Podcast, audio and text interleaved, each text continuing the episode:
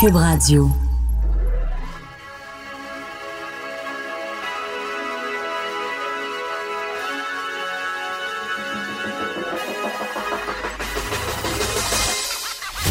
Jonathan Trudeau. Joe, Trudeau et Maude Boutet. Franchement dit. Cube Radio. Bon jeudi, aujourd'hui on est le 10 octobre 2019. Mon nom est Jonathan Trudeau. Bienvenue à Franchement dit. À Franchement dit, dans Franchement dit. C'est comme vous voulez. L'important, c'est que vous écoutez Cube Radio euh, et que je suis en compagnie de Maude Boutet. Salut Maude. Salut, bon matin. Es-tu en forme dans cet environnement gastroesque qu'est la station de Montréal? Richard Martineau qui a fait l'affront euh, aux collègues de travail de venir travailler malgré une gastro? Oui, ben c'est ça. là. C'est pour ça que, tu sais, on est sur FaceTime, là, tout le monde le sait. là. Il n'y a pas de Oui. magie qui est brisée. Euh, c'est pour ça que je t'ai appelé là, comme deux secondes d'écart parce que j'étais en train de nettoyer, désinfecter avec des petites lingettes comme tout ce que je pouvais. là. Je comprends. On a un week-end de trois jours qui s'en vient. Ah non, hey, c'est vrai en plus. Richard, Richard, qu'est-ce qu'il fait là? Moi, là, j'anime les mains de même. Juste à côté de ma face, les deux barres sur mes petites jambes. Je, je touche à rien. Je touche à rien. Je t'en voudrais tellement pas que tu te mettes un masque là.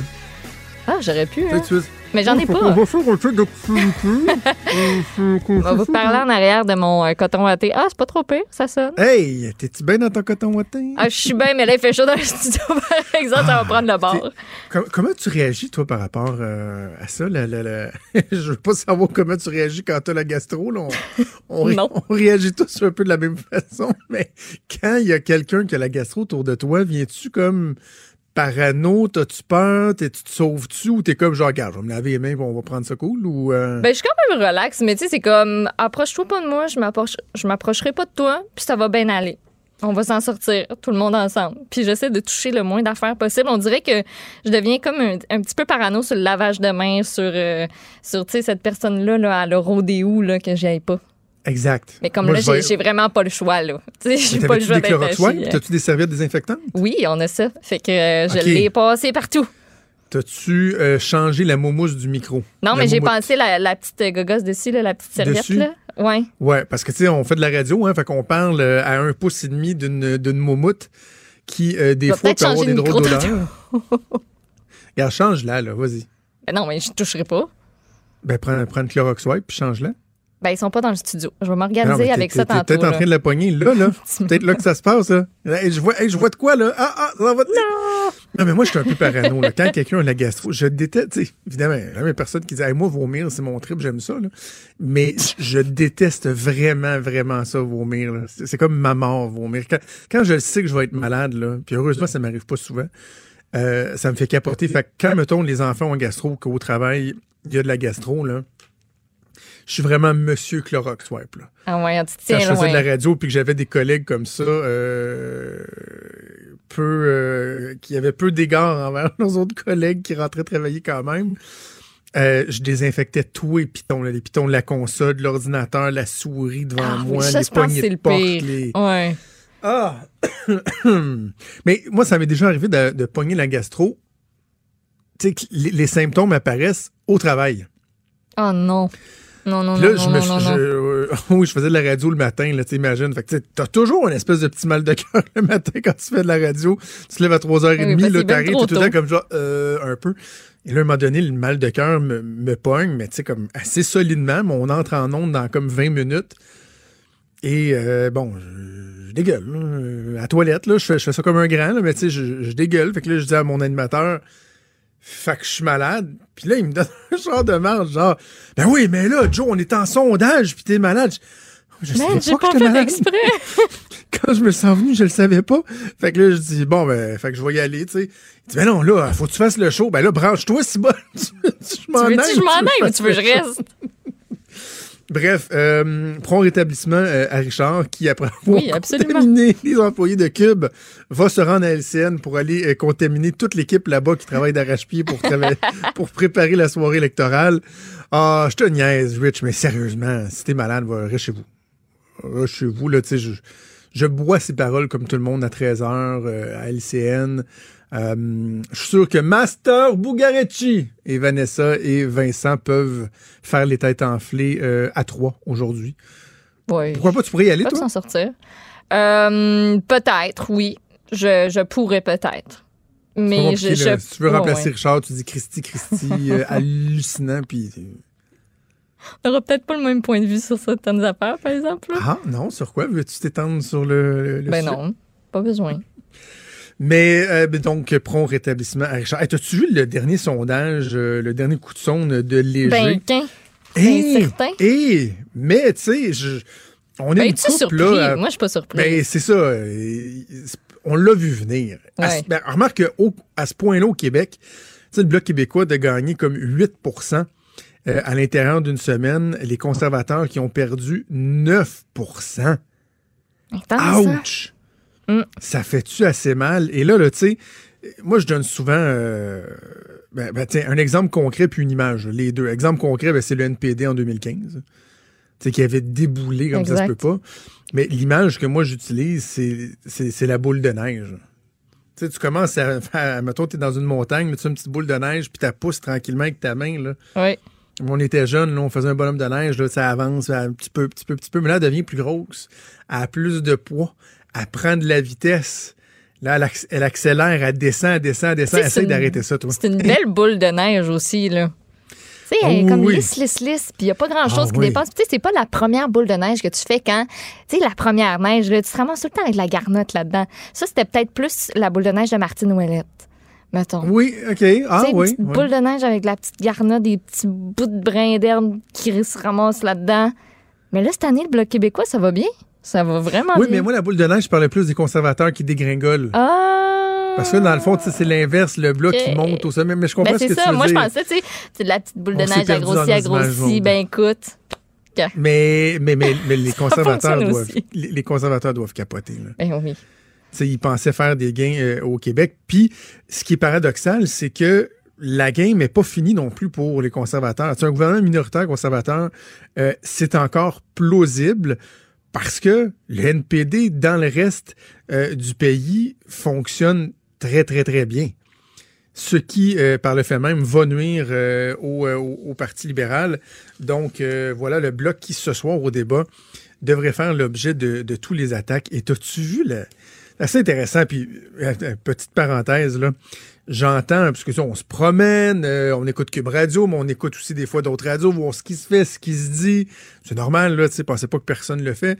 Euh, puis là, j'entends des affaires comme « Oh, regardez ça, là, le Bloc québécois. » Là, hein, ils ont décidé que le Bloc était pour euh, remonter, là. Puis là, même là, hein, même Trudeau, il a écrit qu'il était rendu souverainiste. Ça, ça démontre-tu à quel point que... Sais, franchement... il y a- ça, c'est il y a- bien tu sais, Il y a drôle. des gens là-dedans qui me connaissent. Pensez-vous vraiment que j'irais à l'encontre de mes... Puis, puis premièrement, si vous n'avez pas compris qu'il y avait un fond de blague dans l'histoire que je suis en train de devenir souverainiste, ça va pas bien, là. J'ai insisté sur le presque, là. Non, Ouais. je voterai pas oui demain matin. Mais ça m'écœure ce qui se passe, ça m'écœure la désinformation qu'il y a ailleurs dans le Canada, puis le mépris du Québec. Oui, et je comprends que ça peut raviver la, raviver la, la flamme chez, chez certains. Mais tu sais, de- de penser que, ah là, là, tu sais, on, dit que le bloc performe, bien parce qu'on veut que le bloc soit positionné puis qu'il y a une stratégie. Tu sais, come on. Tu sais, a- a- alors, OK, comment vous avez vu le fait que Jean-François Lisée a scrappé sa campagne au provincial euh, après le face-à-face à TVA? Ben, au face-à-face à TVA en posant une question ridicule euh, à Manon Massé, puis après ça, en, en s'obstinant avec euh, Pierre Bruno, puis il a mal paru, puis tout. Donc là, c'est quoi? C'était une stratégie souverainiste aussi? Est-ce que Québécois voulait que le Parti québécois touche vraiment le fond du baril, puis qu'on a tous contribué à ça pour qu'éventuellement il y ait une belle renaissance? C'est comme on a arrêté les complots, là. Alex Jones, là, c'est aux États-Unis. Il ne devrait pas être ici au Québec, là. Puis en passant, j'ai pas mal écrit une chronique qui s'appelait euh, La Free Ride du Bloc québécois où je me questionnais sur euh, leur utilité. Ouais, Hier. Mario Dumont a écrit en disant on va peut-être commencer à poser des bonnes questions aussi. Quelle sera la relation entre le Bloc québécois et le Parti québécois après l'élection? Est-ce que au moment où les Québécois pourraient de euh, massivement euh, soutenir le bloc québécois parce qu'ils trouvent que leurs valeurs et ce qu'ils défendent se rapprochent de- de ce qu'est la CAQ en ce moment. Est-ce qu'après ça, ils pourraient se revirer de bord et dire, regardez, on est redevenu une force politique et là, on va aider le Parti québécois à se relever parce qu'on a des employés euh, rémunérés qui peuvent aider, on a des cabinets, on a des moyens maintenant au fédéral. Tu sais, ces questions-là, elles se posent. Et j'imagine que c'est toujours, euh, donc j'en arrive fin de ma parenthèse, j'imagine que c'est toujours dans un dessin aussi d'aider le Bloc québécois qu'on a euh, un, un gros papier dans le journal qui parle des déclarations très embarrassantes de certains candidats, candidates du Bloc québécois. là. Ouais. J'en ai, euh, je les passerai pas toutes, là. Bon, il y, y a quatre candidats. Bon, il y a Valérie Tremblay, euh, Chicoutimi-Lefiard, euh, Claude Forgue, Sherbrooke. Mais il y a deux déclarations ou partages d'articles qui contiennent des informations assez débiles. On va se le dire, là. Euh, Carole Desbiens, candidate du Bloc québécois ici à Québec, dans Beauport. Elle, en 2013, elle a écrit sur Facebook qu'il fallait absolument faire avancer la loi sur la laïcité. Donc, à l'époque, c'était la, Charte des valeurs euh, de Bernard Drinville dont elle parlait, si, ma mémoire est bonne. Et elle disait donc qu'il faut faire avancer la loi sur la laïcité pour, ouvrir les guillemets, éviter le pire, soit que dans quelques années, vos filles, petites filles et arrière-filles soient obligées de se mettre un voile sur la tête pour aller faire des courses chez IGA sous peine de se voir jeter en prison. Tu sais, c'est coucou, là. Ben oui. Tu sais, c'est- ridicule comme propos. C'est vraiment de. Oui, vous pensez là, que dans quelques années, on ne pourra pas aller au IGA sans être voilé, que nos femmes vont se faire jeter en prison s'ils vont acheter une, euh, une grappe de banane, une grappe de raisin euh, au IGA puis qu'ils n'ont pas leur voile? Come on, là. C'est profondément ridicule. Et l'autre candidate, c'était l'Isabelle Ni, Nitoy, Nitoy, dans Marc-Aurèle Marc-Aurèle Fortin. Elle, elle a partagé euh, un texte euh, en 2016 qui disait la consanguinité massive dans la culture musulmane pourrait avoir causé des dommages virtuellement irréversibles au socle génétique musulman, notamment des dégâts majeurs sur leur intelligence, leur santé mentale ou leur santé tout court. Le texte affirmait également qu'une capacité intellectuelle diminuée est une autre conséquence dévastatrice de la consanguinité dans les mariages musulmans. Là, sérieusement, là, on est même. L'autre, c'était débile, là, on est en terrain dangereux. là. On est dans la désinformation, entre autres. Ben, lorsque tu commences à parler de la génétique euh, d'un groupe religieux, d'une- de, des gens qui, ont, qui ont un- une appartenance à un groupe religieux, c'est pas une ethnie, là, être musulman, là. Ça, on le répète souvent, mais il n'y a pas de pays de la musulmanie, là. On parle de gens qui partagent des valeurs, une religion. Certains vont aller à l'extrême, d'autres absolument pas. Mais de dire qu'ils ont une capacité intellectuelle diminuée parce qu'il y a de la consanguinité, c'est profondément ridicule. Et, vraiment, Maud, on est encore ici dans des cas de si ces affaires-là étaient sorties avant la date limite, de- mise en candidature, je peux pas croire qu'un parti politique pourrait tolérer d'avoir de telles candidatures. Bref, ce qui est Ouais. plate, c'est que ça vient euh, légitimer des probablement des commentateurs du Canada anglais euh, à dire que ben, c'est ça, on est toute une gang de racistes. Je sais pas si tu entendais ce que je disais euh, à Richard, là, la, non, j'ai manqué journée- votre fin d'émission. Écoute, euh, je voulais t'en parler hier, mais pas, on n'a pas eu le temps. Euh, dans le Globe and Mail hier, il y avait un gros, gros, gros papier sur euh, Jagmeet Singh. C'est un profil là, qui est comme sur six pages. Ah, pardon, Euh. C'est vraiment très, très, très, très dense. Tu avais la page couverture, tu avais deux autres pages en page 4 et 6, puis après ça, deux ou trois autres pages en page 8 et 9. C'était très, très dense. Euh, vraiment un profil complet, assez, de, de façon générale, euh, très intéressant. Mais à un moment donné, on parle bon, des défis, puis de la stratégie politique, puis du fait que Jagmeet Singh veut être populaire au Québec. Et la journaliste Anne Oui euh, dit... euh, il parle de sa présence à Tout le monde en parle il y a quelques semaines. Elle dit the, the question was in reference to Quebec's Bill 21, which ushered in a ban on government workers wearing religious symbols. Bill 21 means that Mr. Singh, who could in theory lead the country, would be banned from holding a government job in its largest province. Ce qui est totalement faux. Elle mentionne à deux reprises que la loi 21 interdit tous les employés de l'État, de la fonction publique, d'arborer un signe religieux. Ce qui est totalement, totalement faux et de mauvaise foi, alors qu'on sait tous que, évidemment, c'est les positions d'autorité euh, au sein de l'État comme policiers, juges, avocats, enseignants, pas mal d'attitudes. Et je peux pas croire qu'une journaliste qui écrit un papier, euh, un, papier de fond à la une d'un journal aussi important que le Globe and Mail, qui suit la politique, ignore qu'elle est complètement dans le champ avec ce qu'elle dit. Et là, tu as des dizaines de milliers de personnes qui ont lu ça, bon, des centaines de milliers, là, je sais pas c'est rendu quoi le lectorat du Globe, et qui se disent Ah, ouais, tabarouette, ils ont interdit tous les employés de l'État. Ah! c'est faux, c'est pas vrai. Fait que ça propage une. Encore Je, je trouve ça complètement débile. Alors, ça ajoute à euh, l'incompréhension peut-être ailleurs. Voilà, c'est ça. Donc, il y a des candidats du bloc qui sont dans l'embarras. Ça donne des munitions euh, à nos détracteurs. Euh, euh, on va revenir évidemment un peu plus tard sur les enjeux avec le dernier débat en français qui aura lieu, les sondages et tout ça avec l'analyse hebdomadaire de Gilles Duceppe qu'on va recevoir un peu plus tard dans l'émission. On a d'autres invités bien intéressants qui s'en viennent. Bougez pas, on revient dans quelques instants.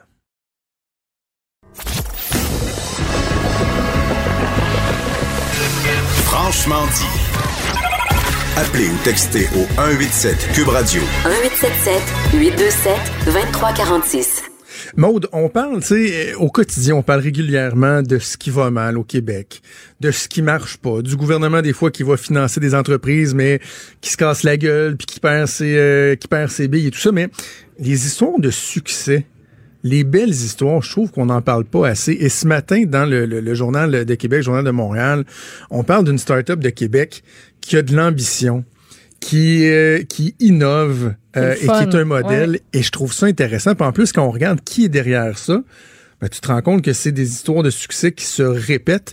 Et euh, c'est pourquoi j'avais euh, j'avais envie d'inviter euh, en studio Martin Ouellette, qui est le fondateur de l'application mobile Voilà, dont on parle dans le journal, euh, et qui a déjà fait d'autres choses aussi dans son passé. On va en parler.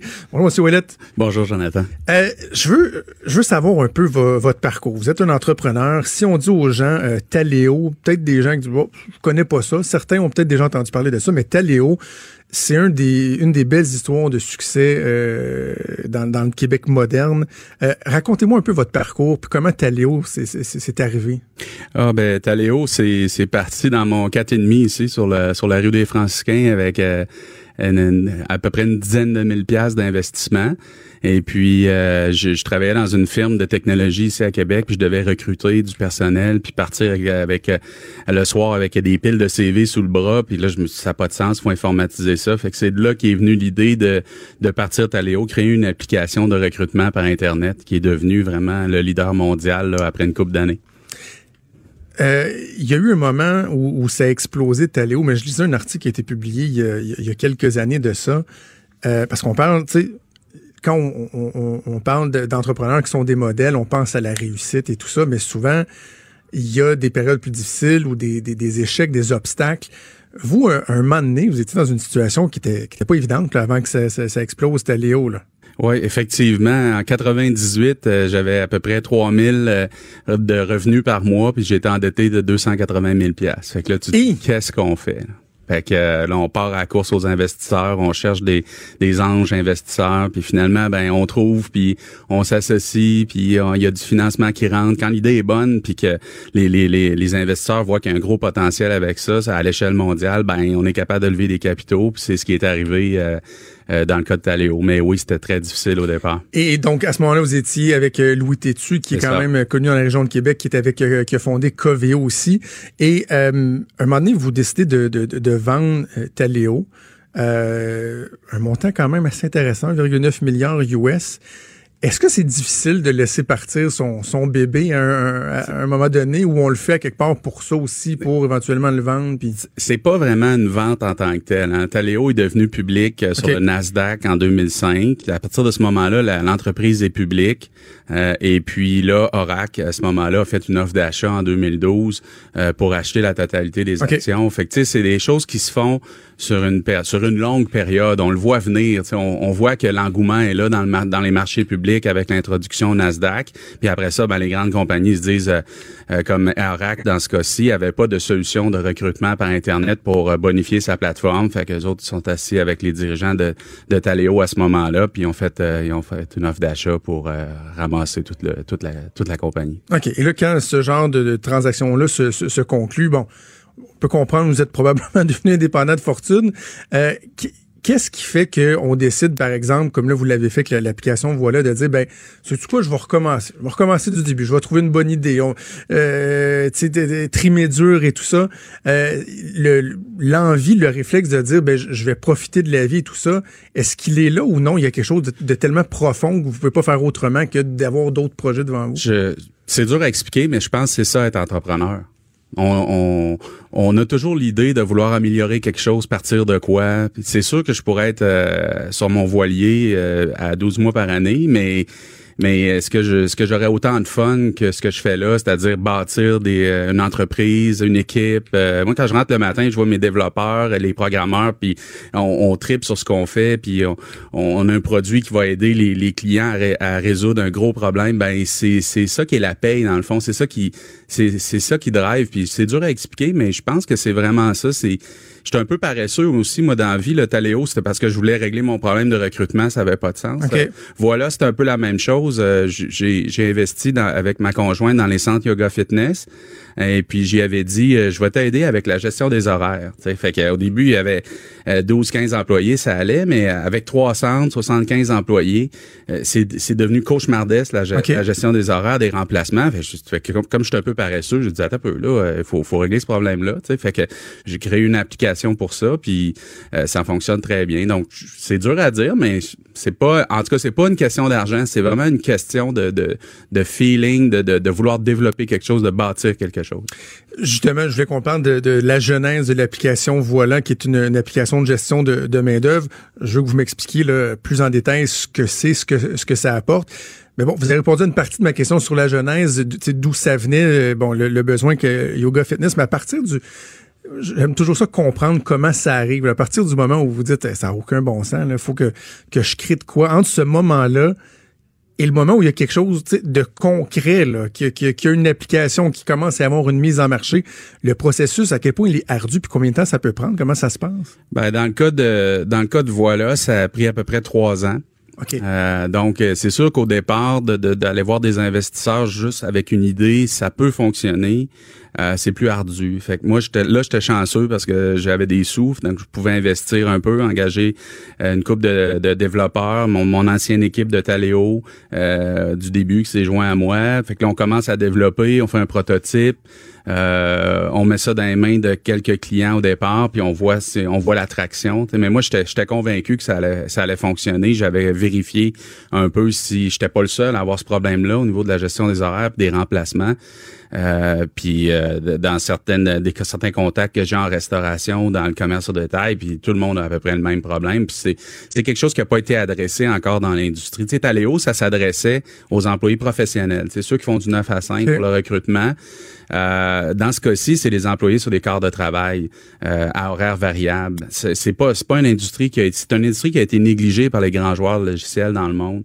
Et puis, euh, ce qui est étrange, ben, ce qui est étonnant, c'est quand on y pense, il y a la moitié des travailleurs dans le monde, 2,5 milliards, sont sur des quarts de travail. Ah oui. Qui est variable, ouais. C'est un marché énorme qui est encore qui est encore relativement vierge, peu adressé par les grands joueurs euh, logiciels. Donc il y a une opportunité pour nous qui est vraiment intéressante. OK, donc concrètement voilà, c'est quoi comme application C'est une plateforme numérique qui euh, qui s'occupe de la gestion des horaires et de l'optimisation de la main-d'œuvre. Mais un logiciel de gestion d'horaires, ça existe aussi depuis longtemps. Tu Excel, c'en est un par exemple. Puis 68% des compagnies encore euh, au Canada utilisent Excel ou le papier pour gérer leurs horaires, c'est quand même capoté. et quand on y pense. Mais des Windows 95 aussi. Ah, ben, ouais.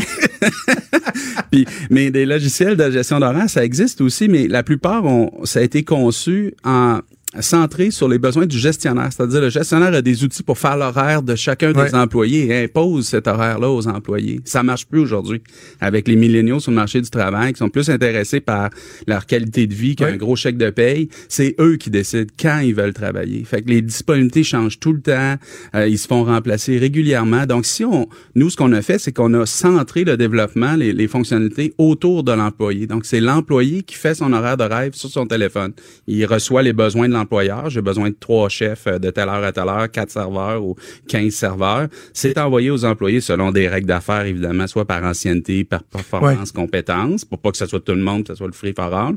Mais là, l'employé, après ça, lui, il fait son horaire de rêve avec son téléphone. Il, il, échange des quarts de travail avec des collègues, gère ses remplacements. Fait que, ce que ça fait, c'est que ça amène de la flexibilité aux employés. Puis aussi, ben, ça les garde plus engagés envers l'entreprise. Tu sais, si c'est eux qui ont décidé de leur horaire, ben plus de chances qu'ils se présentent ben au travail.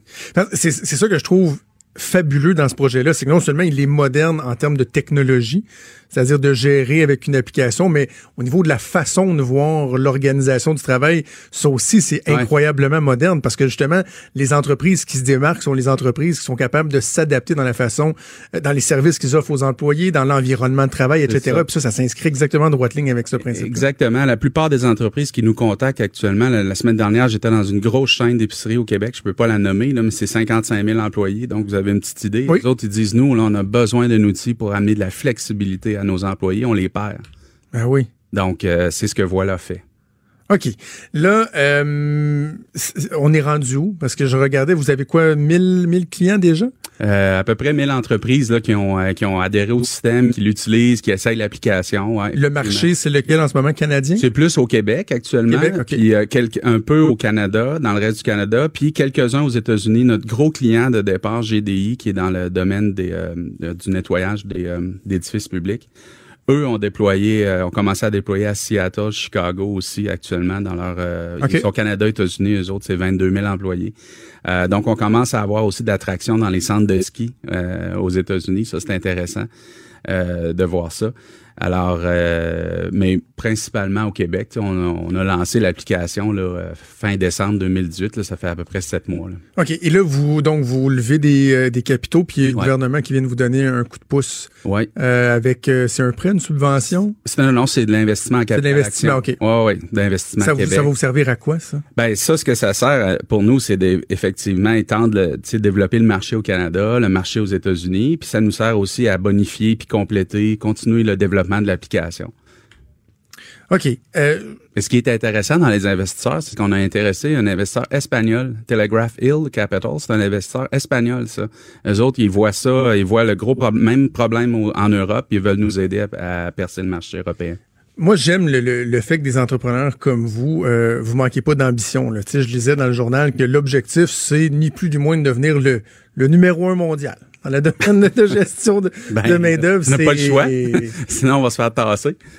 Ben, ah, ouais, ah, on ouais. est condamné à grossir dans une entreprise comme ça. Si tu pas le arrêtes, choix. tu juste de faire un, petit- ton profit, un petit peu de profit, à un moment donné, euh, tu évolueras pas, tu- ton application évoluera pas, tu vas te faire dépasser par les autres. Fait que, par la force des choses, euh, tu es un petit peu condamné à être un gros joueur sur le marché. C'est quoi la situation de l'entrepreneurship euh, au Québec? Tu on, bon, on parle souvent, mettons, de la Beauce avec l'école euh, d'entrepreneurship.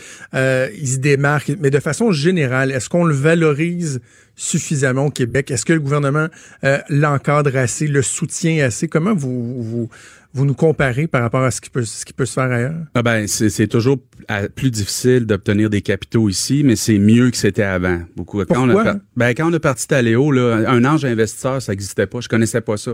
Louis Tétu, ça a été un ange investisseur pour moi qui est embarqué dans l'entreprise, mais euh, c'est c'est un hasard si je l'ai rencontré. Aujourd'hui, il y a des organismes plus euh, plus euh, plus comme Ange Québec, par exemple, dont je suis dont je suis membre aussi. Donc moi, j'ai investi aussi dans d'autres entreprises. Ben ça, c'est un outil qui est intéressant à mise à disposition des entrepreneurs qui veulent partir un, un, un projet. Il y a beaucoup plus de capitaux qui sont disponibles. Tu sais, pour les rondes de financement entre 1 et 5 millions, là, il y a beaucoup plus de capitaux au Québec qu'il y en avait avant à l'époque. On a été obligé, nous, de se financer aux États-Unis euh, avec Taléo, avec euh, Omnicom, Bain Capital, qui sont devenus nos investisseurs. Euh, Aujourd'hui, c'est plus possible. Puis là, la volonté, ce que je comprends de la volonté du gouvernement, c'est de- de- d'aider de, plus en plus les entreprises comme la nôtre. Donc d'ailleurs, c'est probablement pour ça que ça a intéressé beaucoup Investissement Québec d'embarquer avec nous dans l'aventure. On voit qu'il y a une volonté, en tout cas gouvernementale, de- d'aider euh, les entreprises en mettant à leur disposition des capitaux de risque, euh, comme c'est le cas ici, ou même des prêts à la commercialisation. Euh, c'est plus facile aujourd'hui, mais c'est pas encore assez, effectivement, si on compare, par exemple, à la côte ouest américaine. OK, mais il reste que on s'en sort bien au Québec comparativement à ce qui peut. euh, Vous pouvez pas ne pas être d'accord avec ce que je vais dire, mais lorsqu'on parle, par exemple, de la vente des fleurons, des sièges sociaux qui disparaissent et tout ça, il reste qu'au Québec, oui, il y a des entreprises qui vont être achetées, qui vont être achetées par des gens à l'étranger, qui vont déménager, mais on est capable d'innover aussi, on est capable d'en créer des entreprises. On a des entreprises qui vont faire des acquisitions, qui euh, elles aussi vont être des prédatrices, qui vont aller euh, avaler d'autres d'autres sociétés à l'extérieur et tout ça. Là-dessus, il y a quand même un certain dynamisme au Québec Oui, aussi. oui absolument. Puis la, la force qu'on a, nous, je pense, euh, les Québécois, c'est que dans, dans le domaine du logiciel, le domaine je connais un peu plus, mais on est très créatifs. On arrive, on arrive souvent avec des idées très novatrices. Il manque un petit, un petit peu de capitaux. Fait que Ok. c'est pour ça que c'est pour ça que les, les Américains et d'autres investisseurs sont, sont beaucoup à l'affût de, de ce qui de ce qui sort ici puis ce qui émerge pour investir puis éventuellement tu sais euh, rentabiliser leur investissement. Mais une des forces qu'on a vraiment ici c'est on est très créatif. Euh, où est-ce qu'on manque un petit peu souvent c'est au niveau de la commercialisation. Tu sais on n'a pas le on a on n'a pas ça dans le sang là tu sais encore la vente le marketing, Le la mise en marché. Regardez la C-Series de Bombardier c'est Ouais. ça là. Tu sais le meilleur avion au monde puis on arrive puis on on n'est pas on n'est pas capable de vendre Puis le Airbus vient le reprendre ben pour oui une bouchée de pain, pour une, eux autres, ils vendent. pour une bouchée de pain pour zéro Pour zéro, ouais, c'est ça. Même pas une alors de ça, c'est ça, c'est fâchant là. C'est- Mais bon, euh, c'est on, on s'améliore puis on, on, on se développe, on fait du progrès là quand même. Martin Ouellette, je suis certain qu'il y a des gens qui nous écoutent, euh, ils ont des entreprises, puis ils ont trouvé ça intéressant. Euh, les gens qui veulent en savoir plus euh, ou qui veulent se, se porter acquérant de l'application, c'est quoi la, la- meilleure façon? Ben vous pouvez aller sur l'App Store sur- ou le Google Play, sur le Play Store puis télécharger voilà gestion d'horaire ou bien sur le site web voilà.app, app pour application. Donc voilà.app puis ils peuvent euh, s'ouvrir un compte puis l'utiliser gratuitement pendant une période de 30 jours. Ben, bravo. Merci beaucoup. Bravo pour euh, vo- votre dévouement, c'est beau à voir. Martin Ouellet, donc fondateur de l'application euh, mobile, voilà un autre beau succès euh, québécois. Merci Martin Ouellet. Franchement dit. Jonathan Trudeau. Et Maude Boutet. Appelez ou textez au 187 Cube Radio 1877 827 2346. Cube Radio. Cube Radio. Et je rejoins Gilles Duceppe pour son analyse hebdomadaire de la campagne fédérale. Monsieur Duceppe, bonjour. Bonjour. Euh, le sondage paru hier euh, par Léger pour euh, le compte de la presse canadienne, je ne sais pas comment vous, vous l'avez vu, parce que on voyait tous un certain mouvement, un certain momentum, mais de voir euh, des gains aussi importants que ça pour le Bloc québécois, puis une déconfiture aussi importante pour le Parti conservateur, avez-vous été surpris? Non, euh, moi, ça m'a rappelé euh, de, ben, de mauvais souvenirs, là. 2011, où euh, après deux semaines de campagne, le Globe and Mail nous mettait en position officielle, puis il restait moins de deux semaines, puis on avait 20 points d'avance. Puis là, on a vu tomber ça un point par jour. Parce que quand les gens disaient c'est un bon de points, c'est pas un bon de points qui s'est produit. C'est un point par jour. Ça, c'est bien plus dangereux qu'un bon. Oui, oui, Parce que oui, quand vous bondissez de 9 points, vous pouvez retomber de 9 points. Quand vous en gagnez un par jour, ça consolide l'affaire. Et euh, moi, je l'ai vécu à l'inverse, là, et ça a donné ce que ça a donné. Euh, ça me rappelle ça. Euh, maintenant, il reste du temps, il peut se produire des choses, mais le débat de ce soir est important. Par la suite, la longue fin de semaine. et la période des fêtes ou les longues fins de semaine, quand les gens disent on parle pas de politique, c'est faux. Tout le monde parle de politique en famille. Là, ça se consolide. Et à partir de lundi, là, c'est de travailler sur l'organisation parce qu'on sait où ça s'en va. Et à 37-24 chez francophones, c'est du comté, beaucoup de comté. Et combien ça peut représenter d'après vous? Au-delà de 30, ça c'est sûr. Si, ça, si c'était 37-24, là. Mais il faut regarder que, bon, Forum Research, euh, elle est dans le même sens. Main Street, elle est dans le même sens. euh, Nanos, elle est dans le même sens. Donc, ça en fait plusieurs. Et quand on regarde Québec 125, il faut se dire qu'il y a peut-être 50 sondages. Au, fur et à mesure que le- les sondages les plus lointains disparaissent, les nouveaux entrent, c'est là que le point par jour euh, arrive. Tu sais, euh, je regarde un, Main Street qui plaçait dans certains comtés euh, le, bloc derrière les Verts. Euh, il, il disparaît, ce sondage-là. Donc, euh, c'est drôlement important. Là. Si on, euh, quand les sondages du mois de mars passé disparaissent, puis ceux d'aujourd'hui entrent, c'est là qu'on voit une tendance. Le point de bascule à date, M. Duceppe, vous, vous l'établissez où? Euh, Est-ce que c'est le, face-à-face, la mauvaise performance euh, d'Andrew Scheer jumelée à la bonne performance euh, des François Blanchet? Vous, vous le mettez où, le, le point? Moi, je pense que c'était ça. Puis, ce refus de répondre clairement aux, aux questions. Hein? Et, et M. Singh fait un peu la même chose là, quand il dit euh, Je peux pas intervenir parce que c'est devant la Cour. on sait bien, on sait bien qu'il intervient. Il n'y a pas un gouvernement fédéral qui intervient au départ. C'est quand c'est rendu en Cour suprême, allez-vous, oui ou non, intervenir? C'est là que ça se voit. Euh, donc, sur les, les différentes questions, euh, que, aux demandes du premier ministre Legault, que répondent-ils? Euh, ça, ça joue énormément. Et je pense que les gens regardent ça. Et quand vous restez in- pas, pas indécis, mais vous voulez pas répondre en tournant autour du pot, c'est pas bon politiquement. C'est jamais bon. Ouais. Et euh, ce qui nous amène au débat de, de lundi, le fameux euh, débat euh, anglophone, qui lui semble avoir fait mal à Justin Trudeau euh, dans le Canada anglais. Là. Il perd des points au profit du, du NPD. Vous l'avez trouvé comment, vous, ce débat-là? Affreux. C'était le chaos total. Moi, je l'écoutais en anglais. Je connais des gens comme Marlene Jennings, habituellement, Marlene, euh, qui je suis panéliste à CTV. euh, Quand c'était en anglais, elle l'écoute en français pour voir sa traduction, on va dire la même chose, et inversement. Ah, mon Là, Dieu, j'aurais pas le réflexe de faire ça. Là, asseyée en français. Elle dit Écoute, j'en pouvais plus. Euh, moi, en anglais, moi, je trouvais que c'était chaotique, mais imaginez, vous ramenez la traduction simultanée par-dessus, c'était incompréhensible totalement. Donc, moi, je l'écoutais en anglais, puis c'était difficile à comprendre. Le format était mauvais, c'était pas des animateurs. L'animation, c'est un métier, là. Oui. Journaliste, c'est un autre. C'est pas la même chose, là. C'est pas la même chose. Moi, je suis capable d'être panéliste, je suis pas capable d'animer. Alors, il y avait pas de, de- Sauf Rosemary Bar- Barton à la fin, qui, Qui était est très une bonne. animatrice. Ouais. Sinon, les autres, ça n'était pas. Et quand on est anima- euh, modérateur ou modératrice, on peut pas prendre position non plus.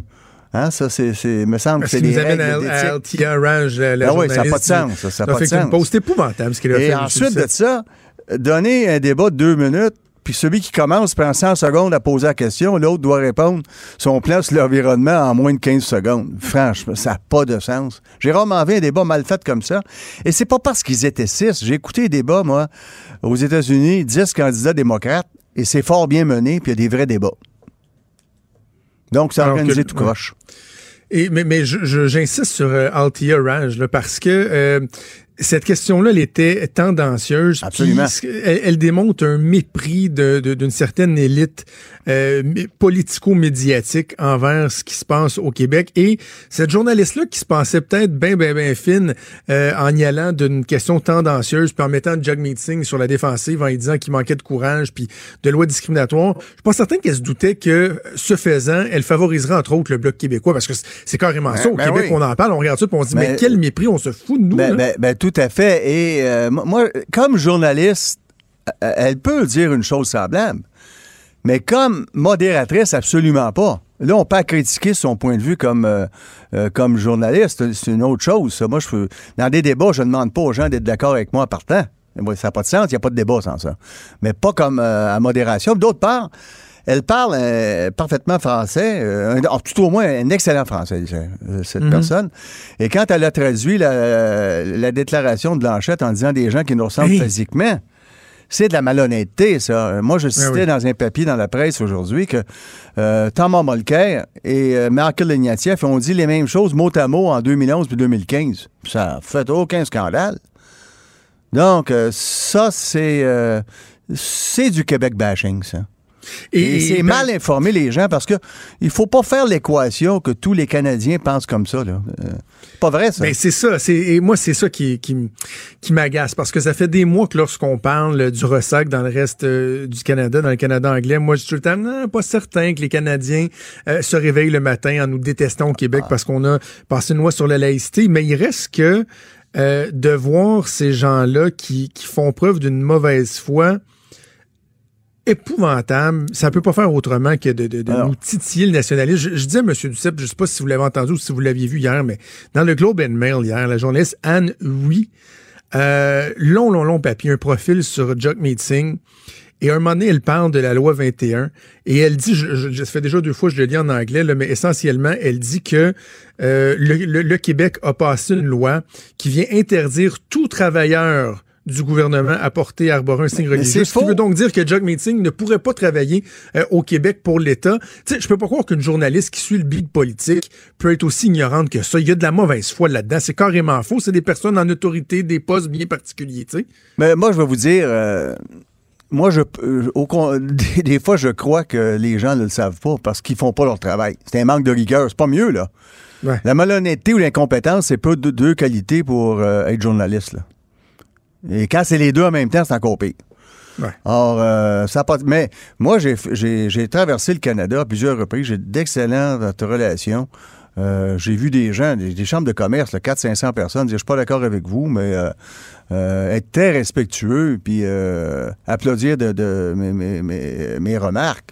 À Montréal, souvent, les anglophones m'arrêtent et, et me disent Écoute, je suis d'accord avec toi sur ça, je t'ai entendu, parce que je fais beaucoup de CBC et CTV. j'ai pas de problème. C'est pas, c'est pas vrai que la moyenne des Canadiens est à l'image de certains haut-parleurs, euh, soit incompétents, soit malhonnêtes. Bon, au moins, c'est- vous qui, qui le dites, ça me, ça me rassure. Vous, vous êtes en train de me calmer la, la fibre souverainiste, là. Ben, c'est pas ça que je voulais faire, mais euh, je suis pas, je suis pas pour, je suis pas pour tenter de l'augmenter en vous disant des choses que- dans lesquelles je ne crois pas. Euh, non, vous, vous, vous, vous êtes de bonne foi, euh, Monsieur Duceppe. À quoi on s'attend euh, au débat ce soir? Évidemment, je pense que Yves-François Blanchet risque d'être euh, la cible de, de pas mal tous les attaques ce soir. hein? Oui, ça c'est clair. Moi, je pense qu'il doit répondre honnêtement, rapidement. Ça, c'est parce que, écoutez, ils sont six, il y a deux heures, c'est 20 minutes, puis si on enlève les questions des journalistes, les remarques de- du modérateur, euh, ça laisse à peu près une quinzaine de minutes. Ah oui. Hein? Ça fait que dans un débat, là, euh, c'est pas une conférence. C'est, euh, pour utiliser un latiniste, c'est des one-liners. Hein? Il faut puncher. Euh, une phrase, puis revenir sans cesse être la même, tant que tu n'as pas eu ta réponse. Alors, il y a des réponses qui n'ont pas été claires à ce jour par les- ces gens-là. Euh, M. Trudeau a été plus clair. Je suis pas d'accord avec, mais il faut y accorder qu'il est plus clair. Je suis absolument pas d'accord avec.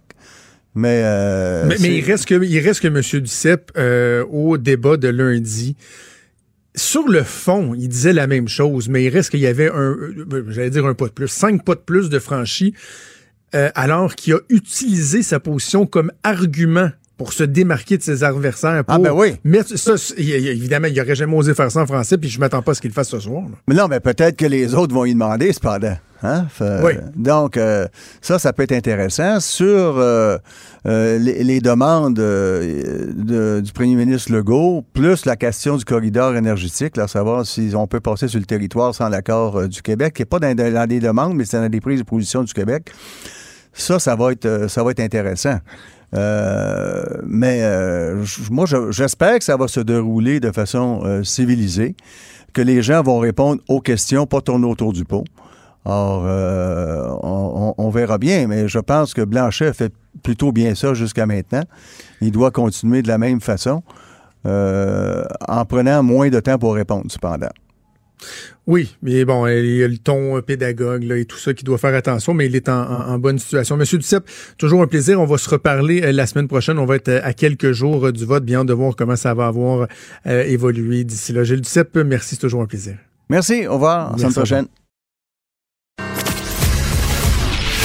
Il est franc et nuancé. Jonathan Trudeau.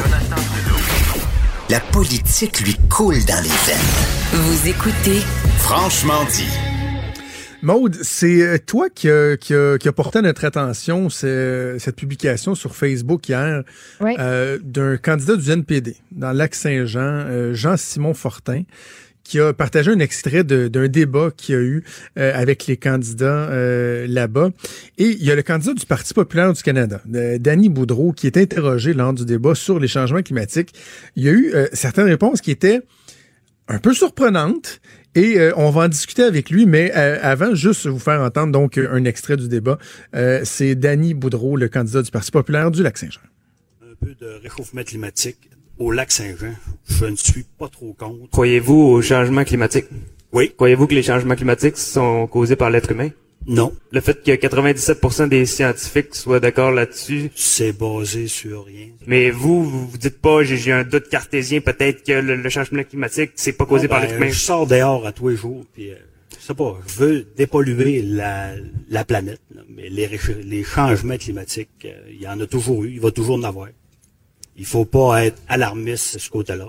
Si la planète se réchauffe de 1 degré en 100 ans, je pense qu'on est capable de s'adapter. Si la mer augmente de un pied, on est capable de se tasser. Danny Boudreau, donc, est candidat du Parti populaire du Canada dans le comté de Lac-Saint-Jean, est en ligne. Bonjour, Monsieur Boudreau. Salut, tu m'entends-tu bien? Oui, oui, je vous entends bien, je vous entends bien. Hey, vous avez fait réagir hier quand même sur euh, sur Facebook avec euh, ces propos-là. Euh, ben, je Oui. sais pas par où commencer, Monsieur Boudreau. Peut-être juste sur la question de, de, de, de, votre côté favorable au changement climatique. Quand vous dites un peu de changement climatique au lac Saint-Jean, je suis pas contre. Vous voulez dire quoi? Ben, il fait froid ici. Ouais. Sérieusement, euh, il fait assez froid. OK. Ça prend, Ben- ça prend un boom pour le, pour le tourisme. Ah oui, vous pensez? Sauf que ça, en même temps, il y en a qui vont vous dire, ouais, mais si le réchauffement climatique, ça fait qu'il fait un petit peu plus chaud, mais que ça vient avec des ouragans, des tempêtes, des inondations, des ci, des ça, ça donnera pas plus le goût Ouais. de, de se déplacer. Parce qu'au lac Saint-Jean, des ouragans euh, sont assez rares. Puis c'est un débat au lac Saint-Jean. Ben, ben, d'accord que ça avait l'air.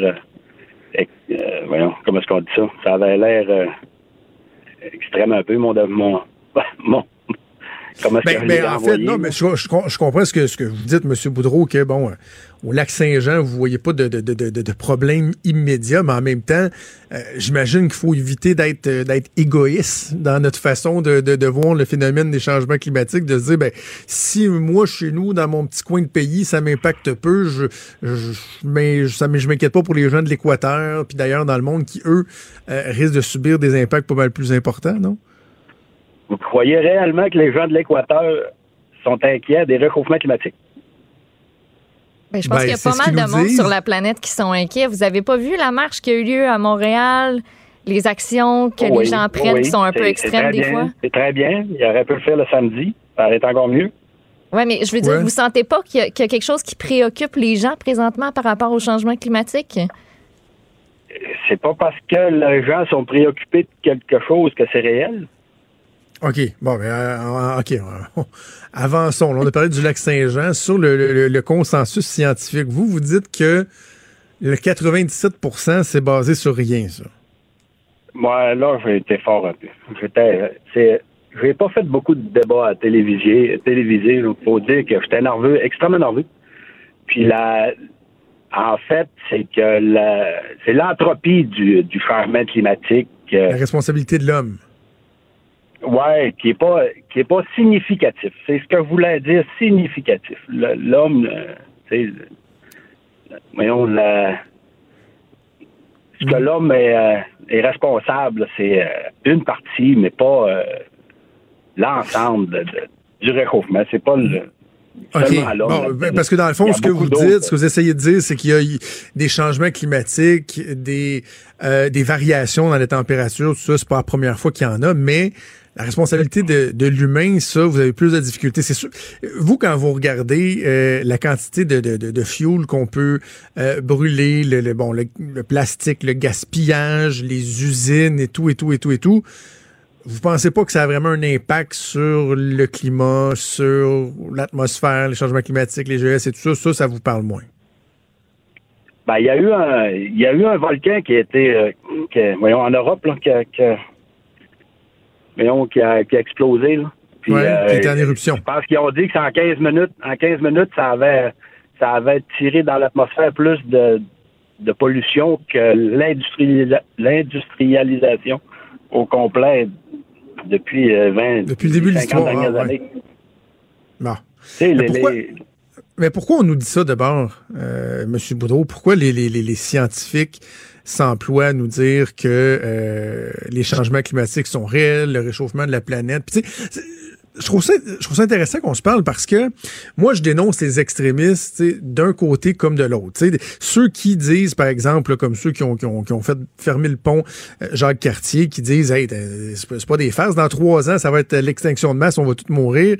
Il y a même des gens dans les scientifiques euh, qui, qui, qui nous sensibilisent au changement climatique, qui disent là, arrêtez, vous êtes trop alarmistes. Fait que, ça, on peut les dénoncer, mais en même temps, tu sais, de ne pas reconnaître qu'il y a des changements, qu'il y a un risque, qu'on les voit, ces changements-là, puis qu'on a un rôle à jouer là-dedans.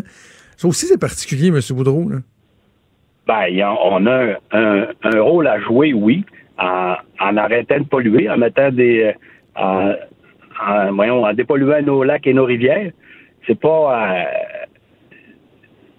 la, la, la transformation, le- comment est-ce qu'on appelle ça, le- pour aller dans le sens électrique, là, dans le- L'électrification. l'électrification, euh, ça va prendre plusieurs années à faire. Puis, euh, mais qu'on y- on va bien y arriver, mais ça, c'est pas tout de suite, tout de suite. Fait qu'en attendant, on pourrait euh, regarder ce qu'on peut faire ici, vu qu'on est les champions dans les, euh, dans, dans la, dans le moyen, dans- pour les GES, là, dans, pour pas envoyer de GES, on est les champions.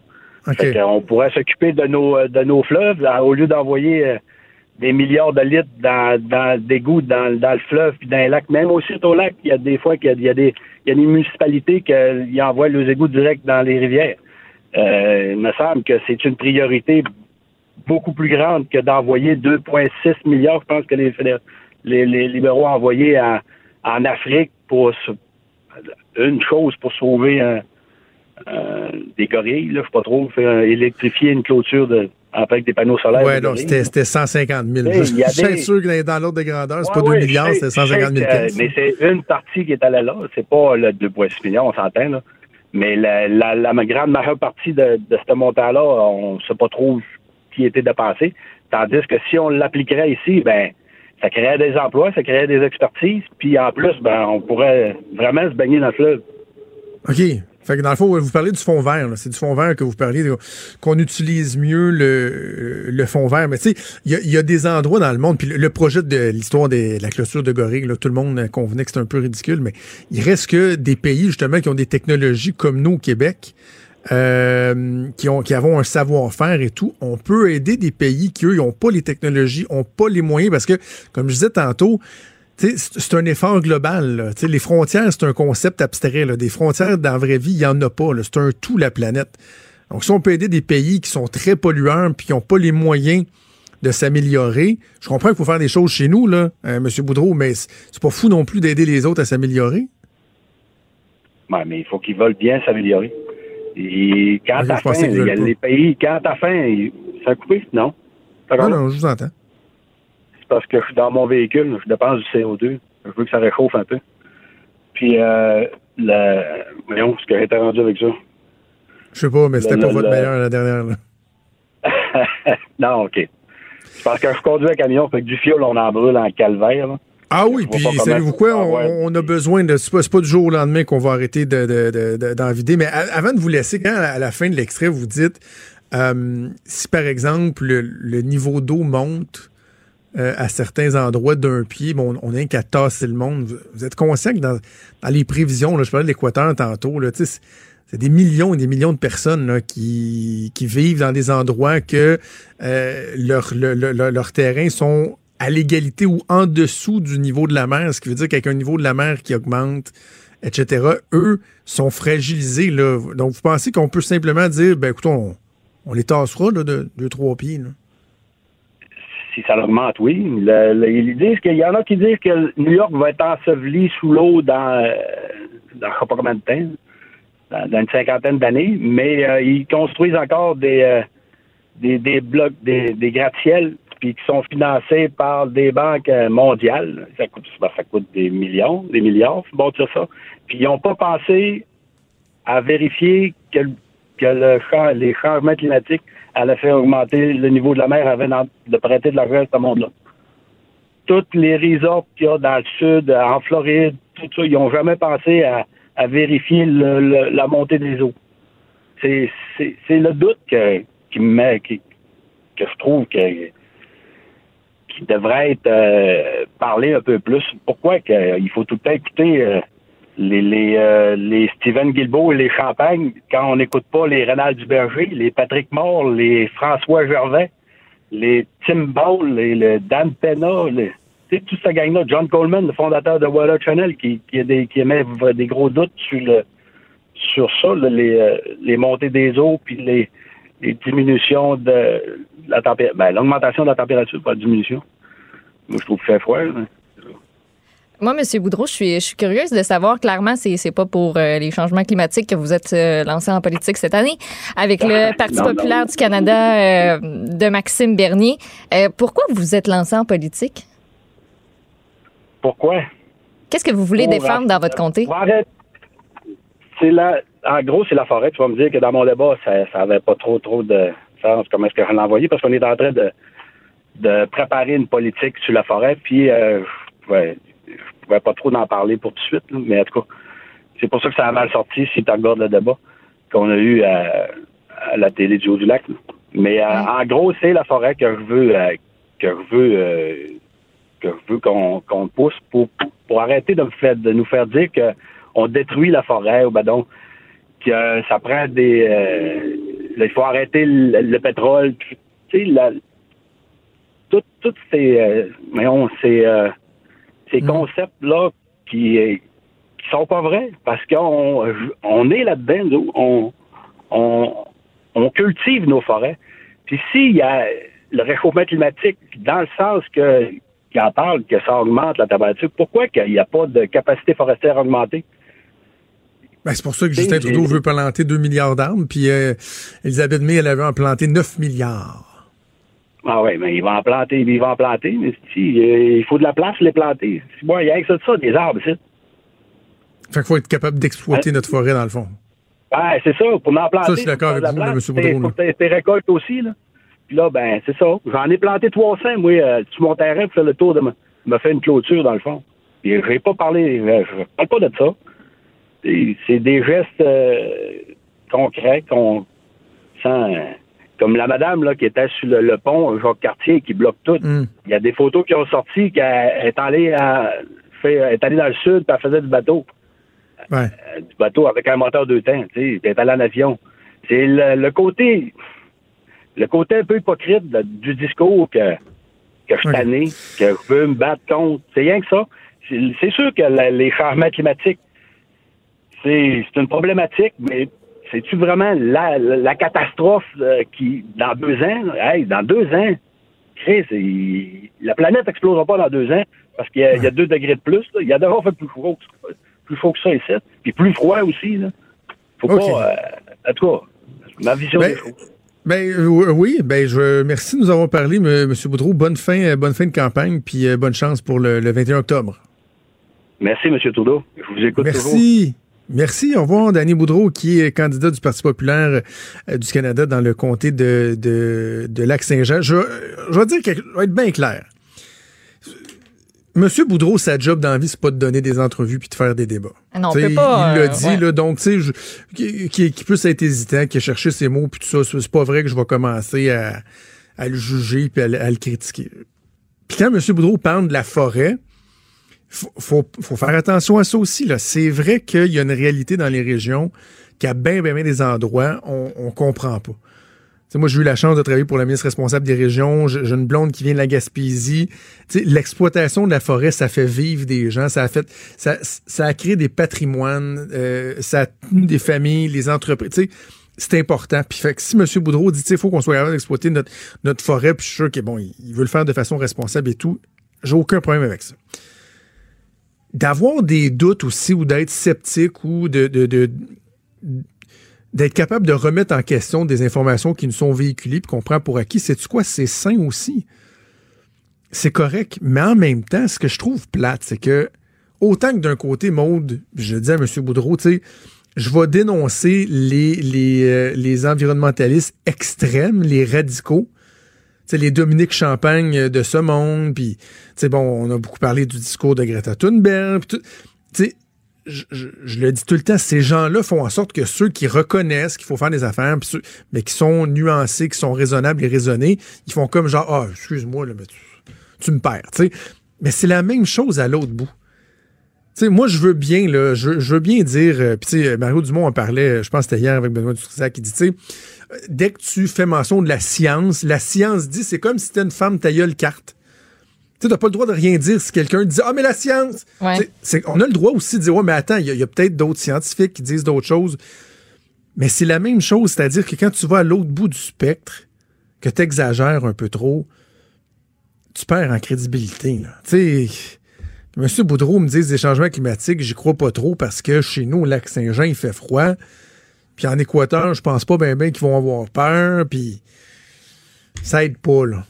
Non, mais tu sais, dans tout ce discours décousu-là aussi, tu sais, il y a eu une coupe de, de, de points quand même corrects. tu sais. Des polluants nos cours d'eau. Ben oui, M. Boudreau. Absolument. Absolument, très d'accord avec vous. On n'en parle pas beaucoup. Puis, tu sais, il y a le journal qui a fait un énorme dossier là-dessus, comme quoi nos cours d'eau, nos lacs euh, sont pollués, puis ça n'a pas de bon sens. Ben, et oui, en effet. Mais dans tout son discours, il y a aussi des affaires qui font dresser un petit peu les cheveux sur la tête. Ouais, puis qu'on se dit, ben, Colin, ça, ça- ça- c'est spécial.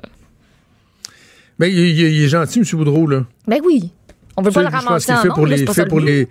Il y a pas des, des gens qui, qui écouteraient M. Boudreau puis qui disent j'aime mieux ça qu'un politicien véreux qui, qui se met de l'argent dans les poches puis qui fait de la corruption puis de la collusion là. Tu sais, Euh, je pense il y a- a pas une once de malice derrière ça. C'est juste que c'est ça. La, la- la raison pour laquelle je voulais parler à M. Boudreau, c'est d'un qu'il puisse préciser ce qu'il avait dit. Mais tu sais, j'étais pas là, honnêtement, moi, je pas dans une optique de dire, là, on, on va y fesser dessus à M. Boudreau, tout non. ça. Donc, je voulais lui donner la chance de s'expliquer.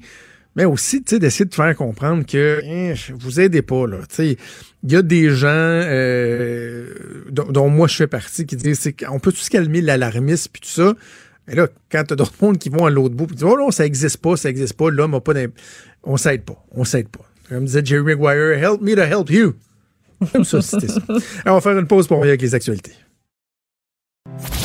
Franchement dit. Jonathan Trudeau. Et Maude Boutet.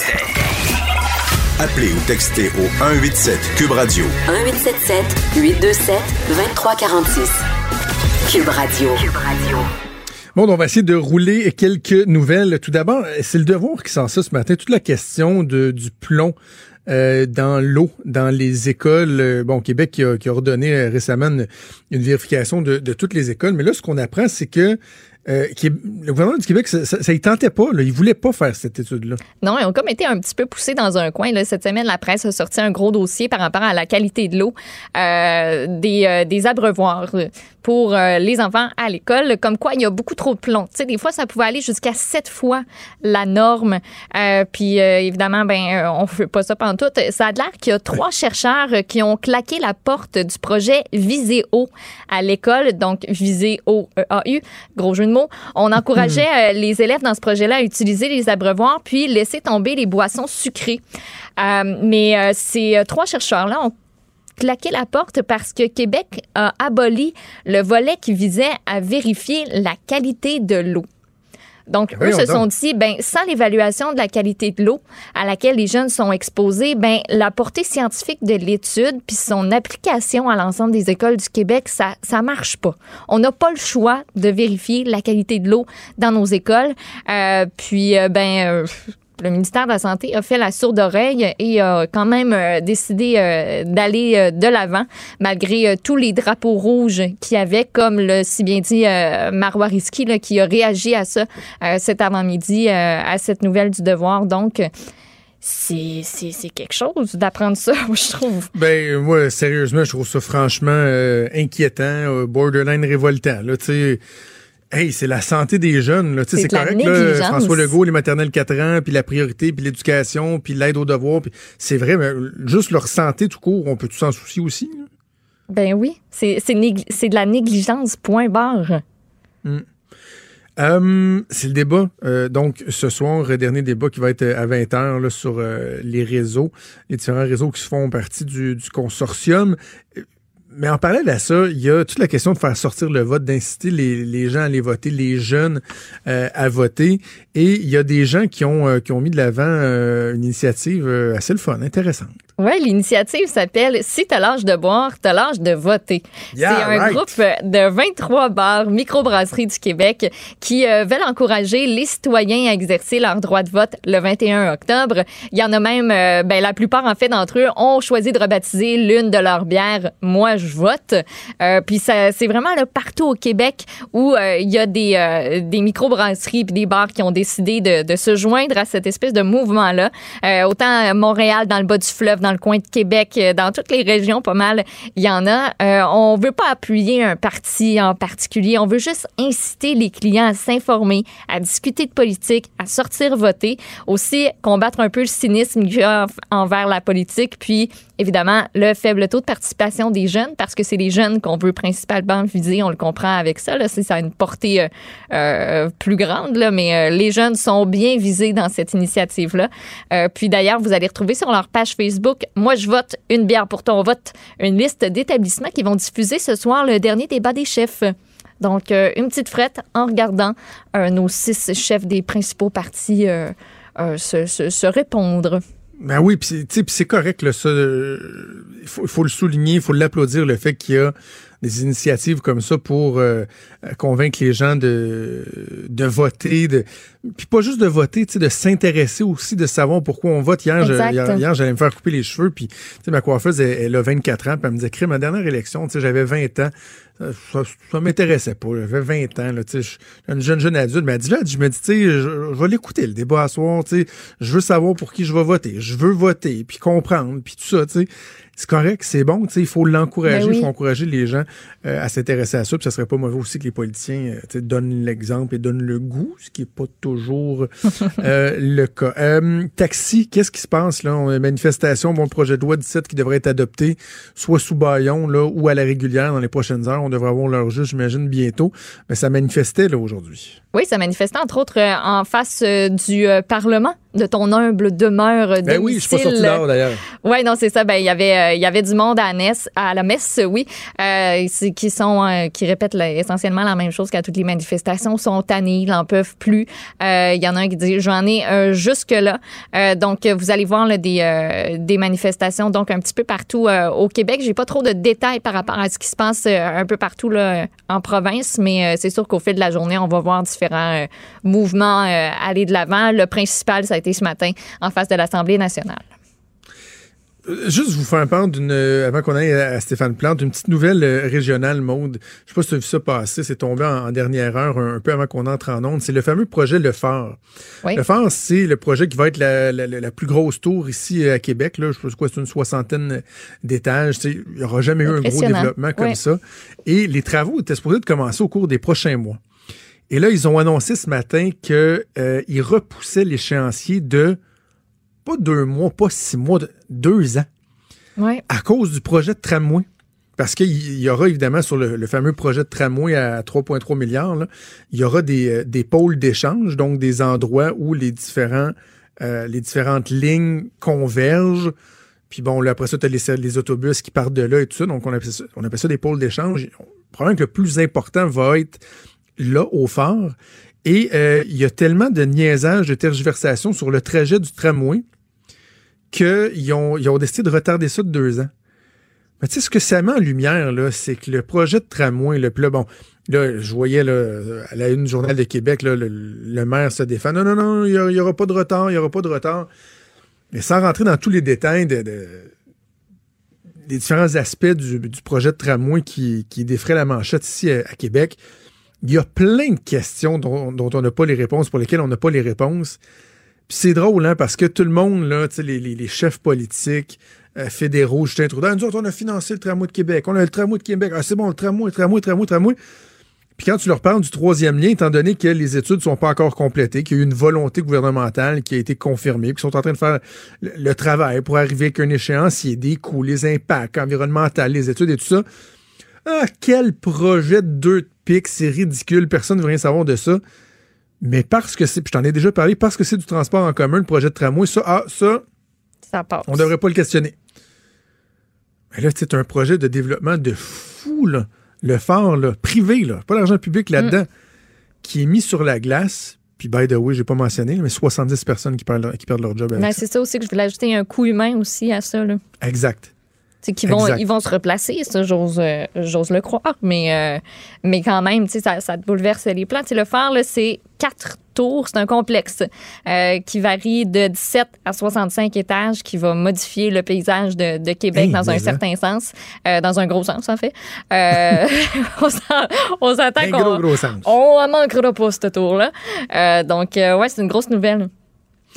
Euh, en 30 secondes, euh, veux-tu Ouais. me parler de banane, s'il te plaît? Là? tu, euh, Mais oui, ça va pas bien. hein? tu, tu- tu m'as écrit ça là, ce matin. Qu'est-ce qui se passe? là? On va payer plus cher nos bananes?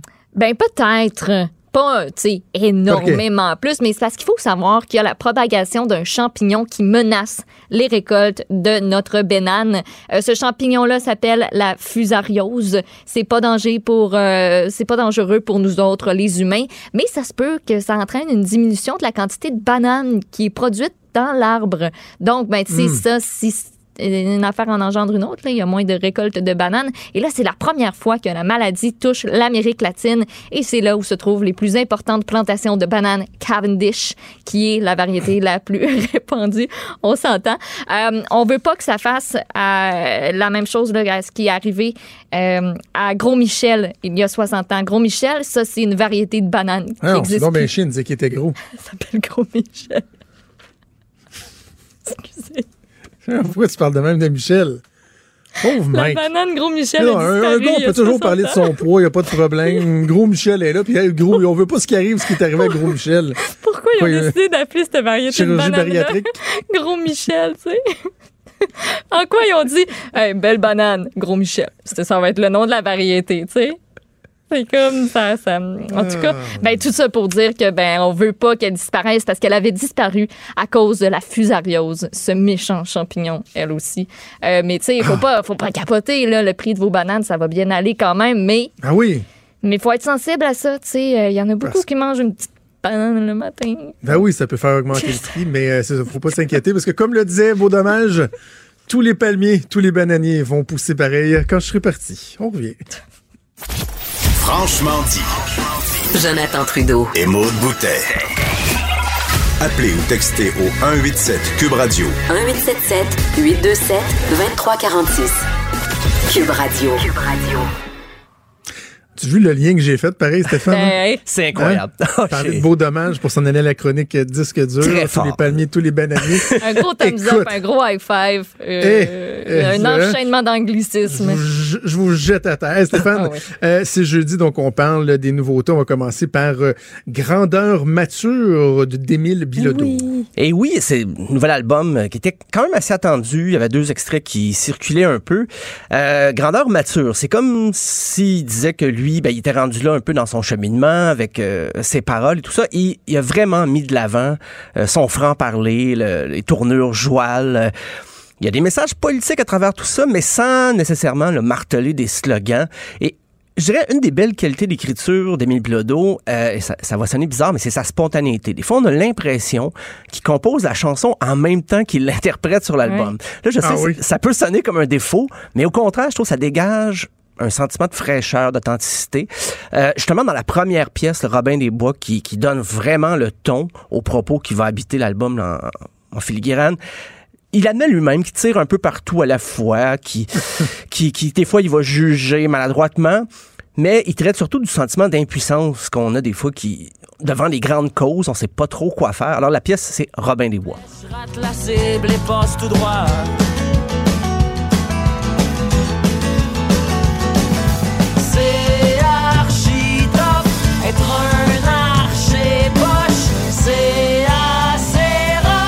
Train de regarder la vidéo en même temps qui, Ah oui. euh, qui est vraiment sympathique. Et Euh, avoir des beaux collants. Il a l'air foncièrement sympathique, ce gars-là. Il a une bonne bouille. Oui, Oui. c'est, c'est- on en parle justement parce que hier, euh, Disque dur, on l'a rencontré, c'est pour un, un dossier secret à venir. Ben, c'est, pas, ok. c'est pas si secret, mais on a fait une entrevue quand même assez, assez longue avec lui et effectivement, là, ça confirmait. euh, c'est comme même, c'est drôle parce qu'il aborde des thématiques assez jeunes. Il a 23 ans, c'est tout jeune. Et, mais ma mère le connaît. Elle sait c'est qui, Émile Bilodeau, parce qu'il a l'air sympathique. On dirait que ça, ça oui. lui permet, ça lui ouvre des portes. euh, il fait des entrevues partout.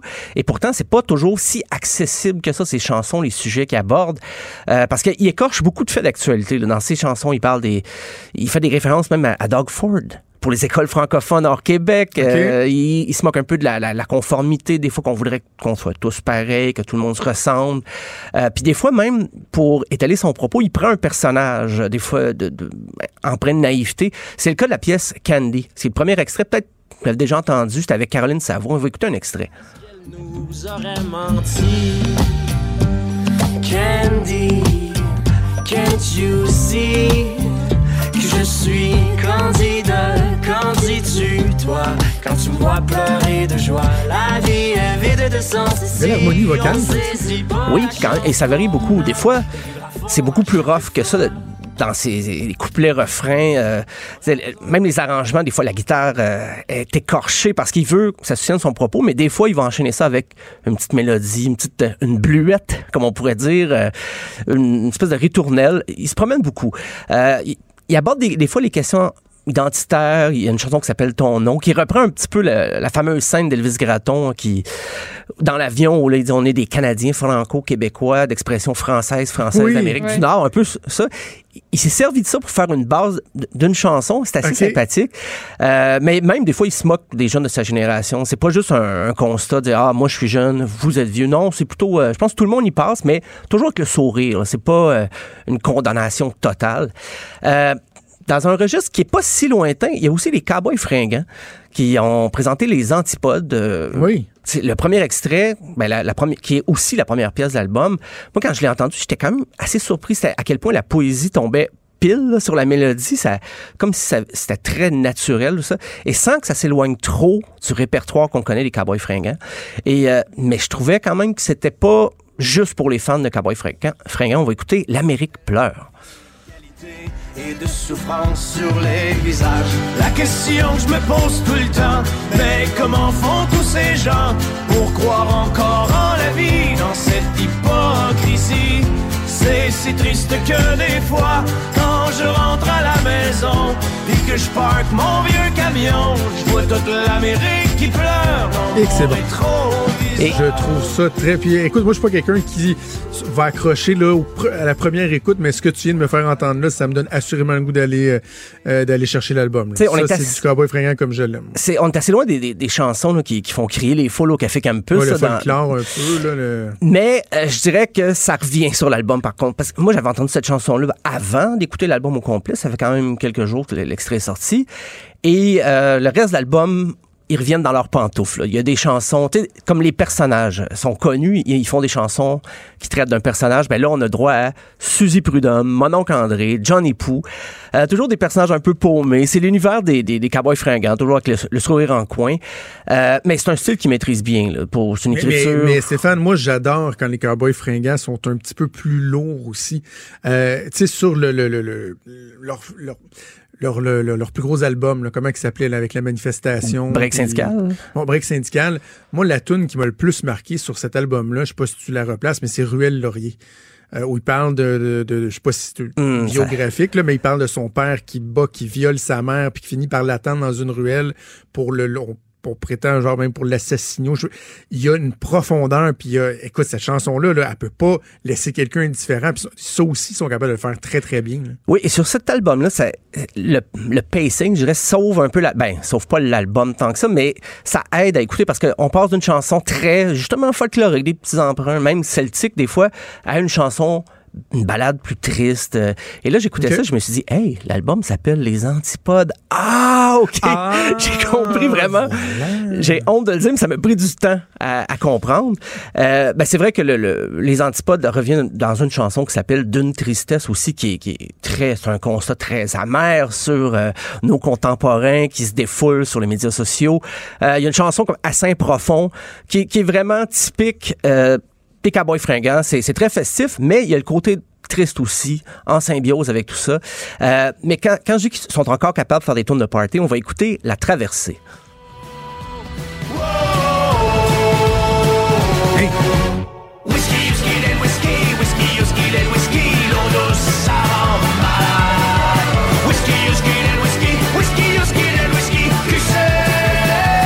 Que la semaine dernière, je te faisais entendre Grow In de Pennywise, puis le wow, wow, wow, wow. Ouais, ben c'est ça, ça c'est- qui était parti pour chanter. Ça, ça sonne un peu ben, comme dans l'esprit de leur chanson, le- La marine marchande, un peu là, avec euh, deux rythmes, puis ça pour taper du pied puis lever le, le pichet dans les airs.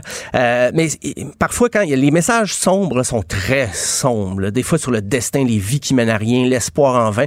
J'avais quasiment le goût de dire euh, au chanteur, ça va, Carl? Ça, va. Euh, mais c'est- c'est c'est pas un reproche. là.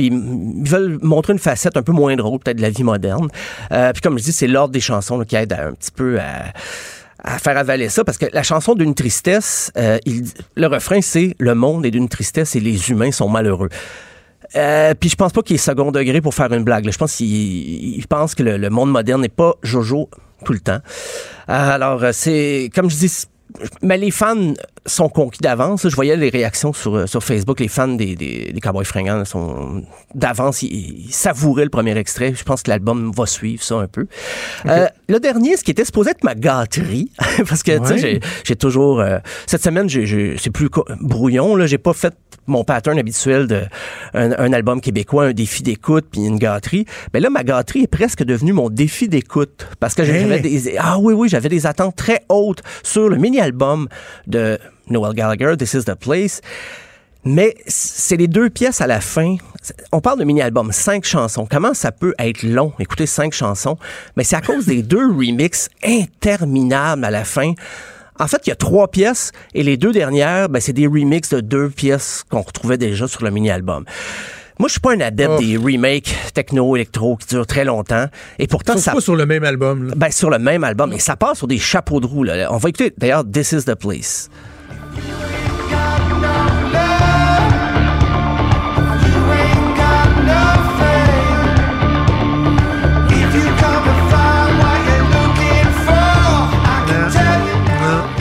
Mais moi, je, quand la, la basse débute la chanson, j'ai fait. Voilà, tu sais, il, il triple. Parce que Noel Gallagher, c'est- il veut pas que les gens. Il veut pas nécessairement juste des fans d'Oasis qui vont aimer. Parce que je le rappelle, c'est le guitariste, c'est un, un des chanteurs. Ben, c'est surtout Liam qui chantait, mais Noel Gallagher écrivait toutes les pièces. Donc, il n'y a pas de balade acoustique, il n'y a pas de, de tune de barre de feu comme euh, Wonderwall. Non, non, c'est. Il poursuit son expérimentation. Des fois, ça sonne quasiment Blondie, du New Wave. Euh, mais les deux remixes de la fin, pour moi, c'était un peu trop. Euh, ça, ça dure, c'est très long. Des fois, je me sentais comme d'un 5 à 7 sur Crescent. là. C'était, euh, ça, ça ne finissait plus de finir. Mais pourtant, quand j'ai entendu This is the Play, j'ai dit, OK, emmène-nous où tu veux. Mais je me suis rendu compte que j'avais moi-même mes limites peut-être avec ces, ces remixes-là. Mais avec une coupe d'écoute de Evil Flower, j'ai fait, OK, c'est une des pièces d'album. Ah, j'ai dit finalement, OK, tu sais, je suis masochiste. Hein, quand j'aime pas quelque chose, des fois, je veux, je veux savoir pourquoi. Et là, dans ce cas-ci, euh, on va écouter un extrait. J'ai fini par accrocher, mais ça a pris quand même du temps. As you walk on by.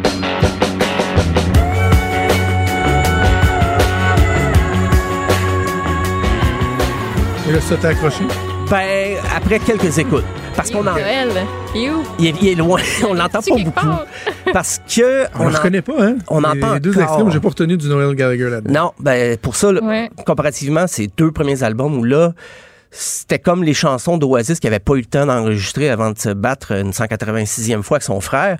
le troisième album, là, il donnait un avant-goût. Là. Tu vois qu'il explorait du côté du pop. Euh, avec This is the Place, là, c'est, ça n'a plus rien à voir qu'Oasis. là. C'est, c'est vraiment ailleurs. Il, il triple. C'est un trip de studio. Euh, mais j'ai, comme je te dis, il a fallu que je l'écoute souvent. C'est parce que j'aime Noel Gallagher. Et c'est comme, comme on pardonne tout à un membre de sa famille. Je me suis dit, OK, je... Mais le, le, le remix de la pièce titre, euh, non. Ça, je pense que là, j'ai, abandonné. Euh, Je, je serai jamais un C'était trop. Ça a été OK. trop. Ça a été trop. Donc, Bon, euh, ben, voilà. grandeur mature euh, d'Émile Bilodeau, les antipodes des Cowboys fringants. Et le mini-album de Noel Gallagher, moi, c'est le Cowboy fringant, là, ça se peut que ce soit euh, mon choix. Hey Stéphane, euh, on se reparle au début de la semaine prochaine. Merci. À bientôt. Salut. Des débats, des commentaires, des opinions. Ça, c'est franchement dit. Cube Radio. Comme à chaque jeudi, on rejoint la collègue Geneviève Petersen. Salut Geneviève. Bonjour à vous deux. Euh, on va partir ça super joyeux en parlant de euh, la détresse euh, chez les ados. Euh, mais c'est important, faut en parler. Mais on en parle beaucoup, puis je trouve qu'on n'en parle jamais assez. Et là, euh, la raison pour laquelle on en parle, c'est parce qu'il y a un portrait, en fait, euh, qui a été dressé.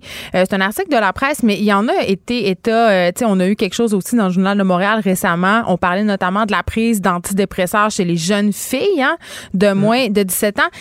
Et là, en fait, euh, c'est un peu capotant. Tu sais, on a des enfants. Bon, toi, Maud, t'as pas d'enfants, donc tais-toi.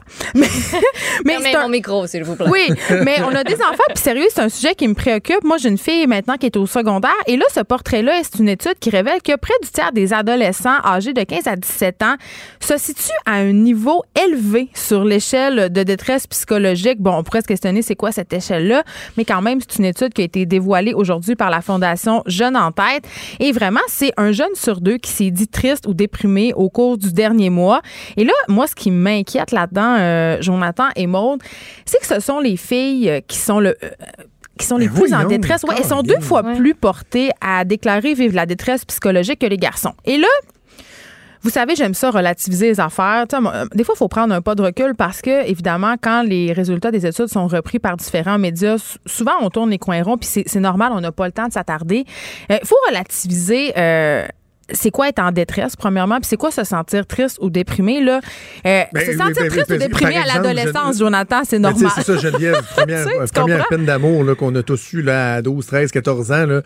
Ta vie est finie, t'es en détresse, tu capotes, mais Ouais. c'est un moment donné, tu te rends compte plus tard que c'était pas si pire que ça. C'est ça, c'est un âge, euh, c'est un âge de tous les extrêmes. On le sait, c'est un âge où on vit des émotions à fleur de peau, Euh, gros changements euh, hormonaux aussi, c'est important de le souligner. Oui. Euh, tu veux faire partie de la gang, donc tu sais beaucoup d'affaires pour se sentir triste ou déprimé occasionnellement. Ça, ça arrive, c'est normal. Mais le problème, c'est, à un moment donné, certains ados euh, vivent une détresse qui est systématique. Et là, c'est ça le problème. Des Mm. ados qui s'isolent, euh, des ados qui, justement, deviennent dépressifs, qui ont besoin de médicaments. Et là, je veux qu'on se parle des filles. Pourquoi plus les filles que les gars? Et moi, j'en ai reçu des experts à l'émission, euh, notamment le, le psychiatre Paul Chamberlain, euh, qui est venu m'expliquer elle était due à quoi, cette, euh, cette prise d'antidépresseurs? Mais je, je pense pas que je vais surprendre personne aujourd'hui, mais qui utilise, Pression sociale. qui utilise plus Instagram puis Snapchat? C'est-tu Ouais. les filles ou les gars? Ben, c'est ça. Puis moi, là, je vais, je vais vous conter une affaire, là, puis il y a du monde qui trouve que je parle trop de ma vie privée, mais je, trouve ça cool d'en parler parce que je pense qu'on vit toute la même affaire. L'autre fois, j'étais assis au parc avec ma fille de, de 13 ans. Puis on a beaucoup, beaucoup de discussions sur les médias sociaux, sur euh, euh, l'apparence, euh, cette espèce de dictature, cette espèce d'uniformisation de la beauté-là qu'on peut voir sur Instagram. Et elle me dit, tu sais, maman, on en parle beaucoup de tout ça, mais malgré toutes nos discussions, ça m'a fait que je suis pas capable de faire la part des choses. Je, Ah suis- oui. je, je commence à dire, sais-tu qu'est-ce qu'elle me dit? Ça m'a fendu le cœur. Elle me dit, plus je grandis, plus je suis complexée. Et c'est épouvantable. Oui, puis c'est pas parce que euh, je fais pas ma job, là. Hey, S'il y en a une que des discussions, parce qu'évidemment, à cause de notre métier, on est sensibilisé aux dangers des médias sociaux, on en parle souvent. Mais malgré toute la prévention, malgré tout ce que j'ai l'impression de faire pour qu'elle se sente bien dans sa peau, ces images-là lui rentrent dans le cerveau. C'est prouvé, là. J'en ai parlé hier avec Joanny Gontier à l'émission. Notre perception de la beauté a été modifiée à cause d'Instagram, à cause des filtres Instagram. Il y a Ben, des gens qui se pointent dans Yeah. des chirurgies, dans des cabinets de chirurgie esthétique pour demander à ressembler au filtre Snapchat. C'est là qu'on est rendu. faut qu'on parle de celui qui. qui ben, les yeux, là. qui- ben, qui est là. Cette semaine, là, il y a un filtre qui s'appelle Holy Natural. Rien de plus. Holy euh, Natural. De, de, de Rien moins naturel Ah oui. que ça, où ça te fait des grosses lèvres pulpeuses. Ça te fait euh, Des yeux. des, des beaux yeux, des freckles. Il y en a même un nouveau, là, avec. euh, qui Tu ressembles des d'un manga de japonais. C'est à ça Ben, que tu ressembles. Oui, quasiment. Puis tu sais, toutes les filles qui se font faire des chirurgies qu'on Ouais. voit sur Instagram, je fais une grosse généralisation, là, mais c'est euh, OK, on va avoir des plus grosses lèvres. faut que Ben ce soit pulpeux. Euh, parce que des petites lèvres, ben, tu sais, ça C'est pas fonctionne sexy. Non, c'est ça, c'est pas sexy. Puis c'est pas, c'est c'est pas la norme. Là, la norme, c'est des grosses lèvres. Faut que tu aies des grands yeux, des beaux freckles, là. Ça, c'est rendu, c'est rendu quelque chose aussi que les filles se font faire, hein. Ben, les freckles. Des se font faire des freckles? Bien sûr. Ah, ben oui. Soit avec Moi- du maquillage, Hein? euh, tu sais, à tous les jours ou, tu sais, du maquillage même semi-permanent. Ma fille de euh, 9 ans m'a demandé l'autre fois euh, d'y en faire avec un crayon. J'ai dit non, évidemment. Là. Mais c'est parce qu'elle consomme ça, les vidéos sur YouTube, Ouais. les vidéos sur Instagram. Donc, euh, vraiment, il y a un lien à tracer entre euh, la détresse psychologique de nos jeunes filles et leurs utilisations, leur utilisation des médias sociaux. Et c'est le mois, euh, c'est l'initiative Octobre en ce moment, Oui. et je- euh, qui, on veut sensibiliser les gens à toutes les formes de dépendance. Ça peut être la dépendance à l'alcool, la dépendance au jeu, mais ça peut aussi être la dépendance, notre dépendance aux médias sociaux. Euh, Puis moi, là, j'ai décidé, chez nous, on a eu la discussion hier soir à la table pendant qu'on soupait avec mes filles. Euh, j'ai décidé qu'on ferait plus d'écran le soir chez nous. C'est terminé pour tout le mois Ah d'octobre. Ouais, puis on va réfléchir. à- on, on va avoir des discussions. Comme hier, on a choisi un sujet de discussion euh, au souper. Là, on a parlé des élections. C'était très drôle. D'ailleurs, euh, si vous avez l'occasion d'en parler avec vos enfants, je suis sûre, euh, Jonathan, ben, peut-être tes enfants sont un peu petits, mais c'est quand même assez surprenant leurs préoccupations. Ils suivent pas mal plus la game qu'on pense, honnêtement. Mais, mais ça, on revient à la détresse des ados. Moi, ça m'a amené à me poser une question. Je me demande, puis là, on est en campagne électorale, justement, est-ce qu'on en fait Parce que c'est beau, c'est beau mettre ça sur le dos des parents, de dire on est absent, on est de moins en moins disponible, on est pressé. Mais est-ce que socialement, vous avez l'impression qu'on en fait assez pour nos adolescents, vous autres? Non. Non, non, non. Il y, a- plein de trucs euh, qui sont euh, flagrants et, qui et pour lesquels on n'accorde pas assez d'importance. Puis de façon générale, je, je sais pas, Geneviève, si c'est le réflexe qu'on a eu de, de tout délaisser euh, au gouvernement, à l'école. Mais ont fait une annonce quand même, le gouvernement, là, Daniel McCann, elle va investir 40 millions là, pour améliorer les services de, sa- de santé mentale pour les jeunes, c'est réduire les listes Oui, d'attente, oui, mais quand non, même. moi, je parle plus, n- quand je parle en tant que société, je parle en tant que parent, en Ah tant ouais. qu'ami, en tant que frère et sœur. Mm. Il y a des fois que peut-être la personne va se ramasser euh, à, à bénéficier de, de soins en santé mentale et que, ben, sans dire qu'elle aurait totalement évité ça, il reste qu'on aurait pu déceler des signes avant-coureurs, on aurait pu, tu sais, si en tant que société, premièrement, c'était euh, moins tabou, parce qu'on a beau, tu sais, une ou deux journées par, euh, par, par année, dire, ah, belle cause pour la cause, etc. Il Ah, reste ben que oui. il y a encore un tabou autour des, des problèmes de santé mentale. Euh, on, on se déresponsabilise de plus en plus.